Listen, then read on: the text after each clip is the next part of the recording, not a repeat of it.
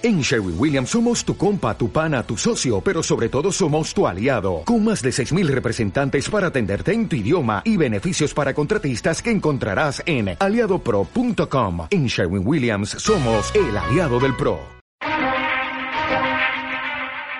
Este es el misterio extra de Nueva Dimensión. El enigma de Caspar Hauser. La historia y la leyenda de Caspar Hauser comienza el 26 de mayo de 1828, cuando en las calles de Nuremberg, en Alemania, apareció un extraño niño de unos 16 años que vagaba por la ciudad. Fue llevado a una comisaría, donde dijo llamarse Caspar Hauser, pero poco más pudo decir. El joven parecía ser un niño salvaje, sin capacidad para poder relacionarse con los demás, lo que llamó la atención de varios hombres de ciencia que decidieron llevar a cabo multitud de ensayos para enseñarle a hablar, leer y escribir correctamente. ¿Quién era ese chico? ¿De dónde había salido? Una de las cosas que llamaron la atención fueron sus ropajes. Estos eran de gran calidad, incluyendo elementos de seda y botones nacarados, algo nada habitual en un niño vagabundo.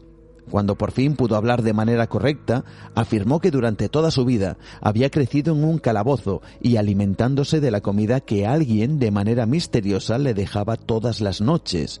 Nadie sabía quién era, hasta que un famoso abogado alemán propuso una teoría alucinante. Este hombre estaba convencido que Caspar Hauser era la víctima de una conspiración. Según su hipótesis, el joven era en realidad un príncipe de la casa Baden alemana y que por una serie de intrigas dinásticas había sido sustituido por otro niño que había suplantado su personalidad. Un niño sustituto que habría fallecido poco tiempo después, dejando, según este abogado, vía libre a los conspiradores para dirigir el Principado alemán. Conspiradores que, para evitar que se conociera la verdad, habrían encerrado a Caspar Hauser en una celda hasta que, idiotizado y sin apenas posibilidad de explicar quién era, sería dejado a su suerte.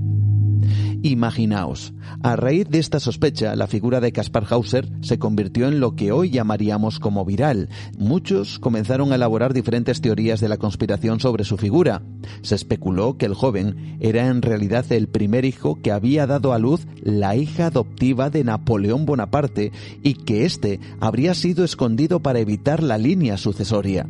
Todo esto se alimentó aún más cuando Caspar fue el objeto de un supuesto intento de asesinato en donde alguien le golpeó duramente en la cabeza.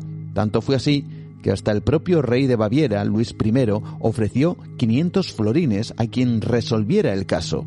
Toda una controversia hasta que algo ocurrió el 17 de diciembre de 1833. Aquel día, mientras Hauser caminaba por una de las calles de la ciudad que le acogió, un hombre le propinó varias cuchilladas que tres días más tarde acabarían con su vida. Luis I de Baviera ofreció entonces la cantidad de 10.000 florines a quien diera con el asesino, pero nada se pudo resolver. Desde entonces, la figura de Caspar Hauser sigue siendo objeto de debate. En 1996 se hicieron estudios genéticos de su supuesta sangre que habría quedado en unos calzoncillos. En el 2002, un informe publicado por la televisión alemana ZDF reveló que no se descartaba el origen real del joven, algo que confirmaría como plausible el prestigioso periódico alemán Frankfurter Allgemeine Zeitung.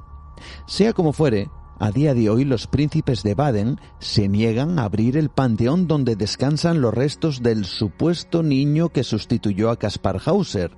Realizar un análisis de ADN podría confirmar o no todo este misterio, un misterio que lleva más de 175 años sin ser resuelto. Buenas noches.